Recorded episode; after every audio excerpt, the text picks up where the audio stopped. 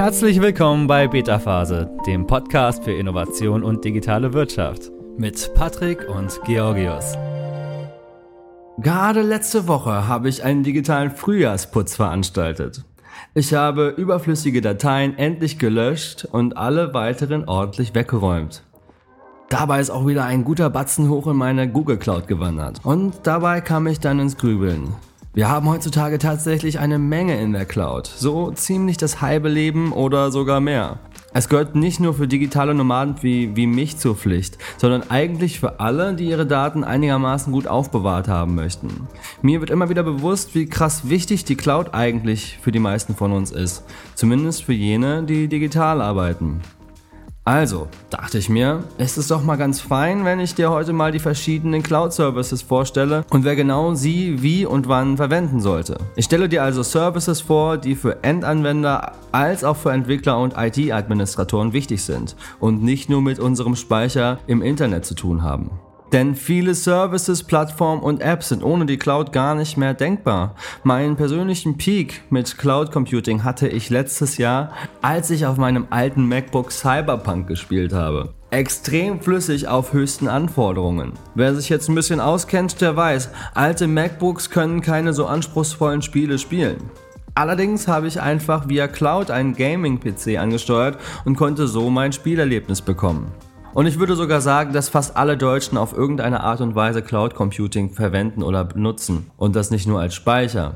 Wir schauen uns heute die Verwendung von Cloud Computing an, also Software as a Service, Plattform as a Service und Infrastructure as a Service. Ganz schön viel Service, würde ich mal sagen. Apropos Service, wenn dir dieser Podcast gefällt, dann teile ihn doch gerne mit deinen Freunden, Verwandten und Arbeitskollegen. Das würde uns auf jeden Fall extrem helfen. Vielen Dank. Immer mehr Unternehmen entscheiden sich für Cloud-Dienste. Was ist Cloud Computing? Ganz einfach ausgedrückt bedeutet Cloud Computing, dass Hardware, also Server, Speicher und so weiter, und Software über das Internet bereitgestellt werden. Anstatt Hardware und Software zu besitzen, erhältst du durch Lösungen wie Infrastructure, Plattform und Software as a Service also den Zugang zu diesen Leistungen. Schauen wir uns einmal ganz kurz die generellen Vorteile von Cloud Computing an, die damit zusammenhängen. Erstens, die Skalierbarkeit. Im Gegensatz zur eigenen Hardware wächst die Cloud flexibel mit dir bzw. mit dem Business mit. Zweitens, die Kosteneffizienz. Beim Cloud Computing entfallen die Hardwarekosten, da die Hardware von einem Anbieter bereitgestellt wird und du bezahlst nur das, was du benötigst.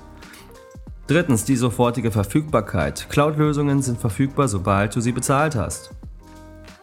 Viertens, Leistung. Cloud-Anbieter statten ihre Rechenzentren mit einer hochleistungsfähigen Infrastruktur aus, die niedrige Netzwerk-Latenzzeiten für ihre Anwendungen garantiert. Fünftens die Sicherheit. Die Cloud-Infrastruktur wird in sicheren Rechenzentren untergebracht, um dir ein Höchstmaß an Sicherheit zu bieten.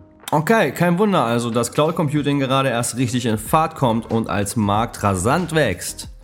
Doch die Wahl der richtigen Cloud-Dienste kann ein ziemlicher Stressfaktor sein. Vielen Menschen fehlt nämlich der Durchblick, was Software as a Service, Infrastructure und Platform as a Service bedeuten und welche dieser Cloud-Lösungen sie für ihre Projekte benötigen. Schauen wir uns mal an, welche Cloud-Dienste es gibt und wie du sie fürs Unternehmen nutzen kannst, sodass sie zu deinen Geschäftszielen passen.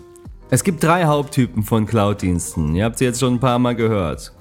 Erstens die Infrastructure as a Service, zweitens die Plattform as a Service und drittens Software as a Service. Damit du die verschiedenen Typen besser verstehst, hier eine kleine Metapher. Die herkömmliche IT-Infrastruktur, die viele heutzutage noch nutzen, ist es wie ein Auto zu besitzen. Wenn du ein Auto kaufst, bist du für die Wartung verantwortlich und möchtest du das Auto nicht mehr fahren, also ein Upgrade, dann musst du ein neues kaufen. Infrastructure as a Service dagegen ist wie das Leasen eines Autos. Wenn du ein Auto least, kannst du mit dem Auto hinfahren, wohin du willst aber das Auto gehört nicht dir. Und wenn du ein neues Auto willst, dann liest du einfach ein anderes Auto. Drittens, Plattform as a Service ist wie eine Taxifahrt. Du fährst nicht selbst Taxi, sondern sagst dem Fahrer einfach, wohin du willst und du entspannst dich auf dem Rücksitz. Und viertens, Software as a Service ist wie eine Busfahrt. Busse haben zugewiesene Routen und du teilst dir die Fahrt mit anderen Fahrgästen.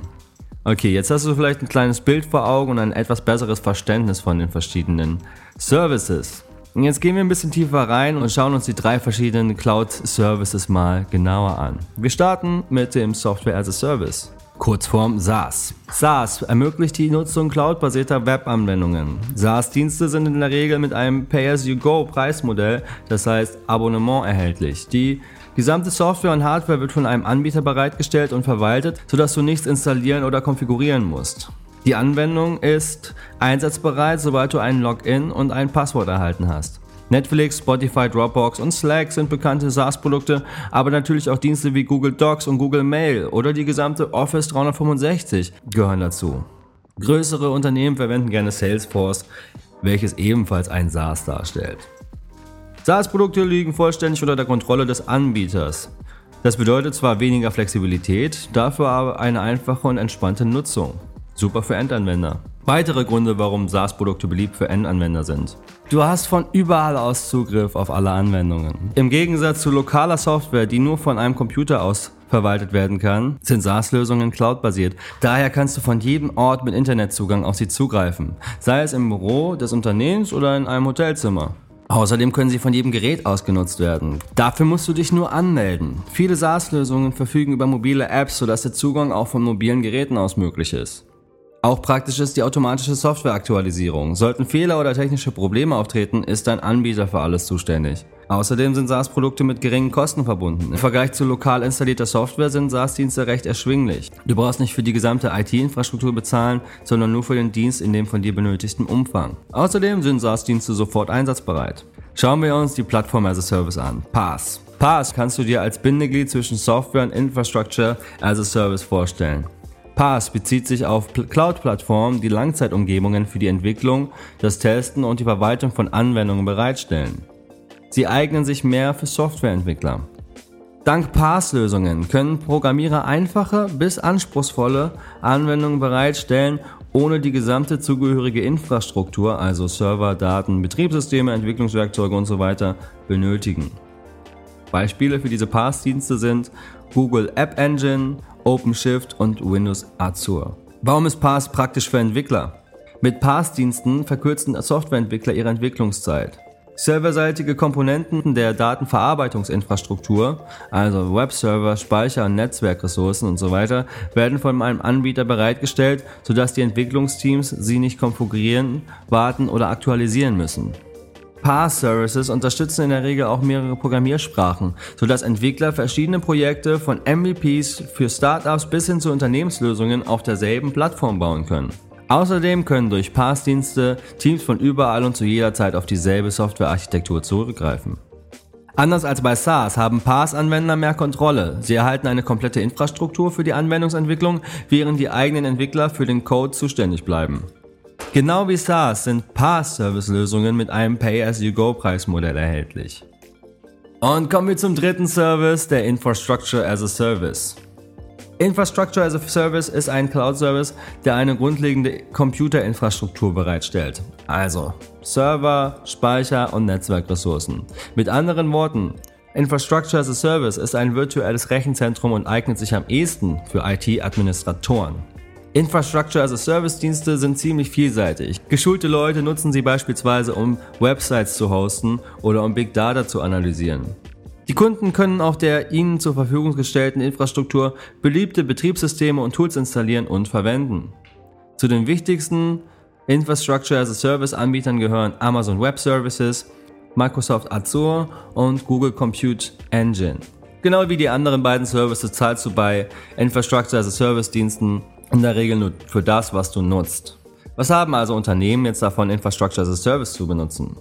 Anbieter dieser Services stellen, Anbieter dieser Services stellen die Hardware-Infrastruktur bereit und warten sie. Server, Speicher, Netzwerkressourcen das bedeutet, dass Unternehmen nicht in teure Hardware investieren müssen, was ein erhebliches Kostenersparnis bedeutet, da die IT-Infrastruktur recht teuer ist. Und außerdem die Verlässlichkeit und Sicherheit. Die Gewährleistung der Sicherheit der Daten liegt in der Verantwortung des Infrastructure as a Service Anbieters. Die Hardware-Infrastruktur wird in der Regel in speziell dafür vorgesehenen Rechenzentren untergebracht und der Cloud-Anbieter garantiert die Sicherheit deiner Daten.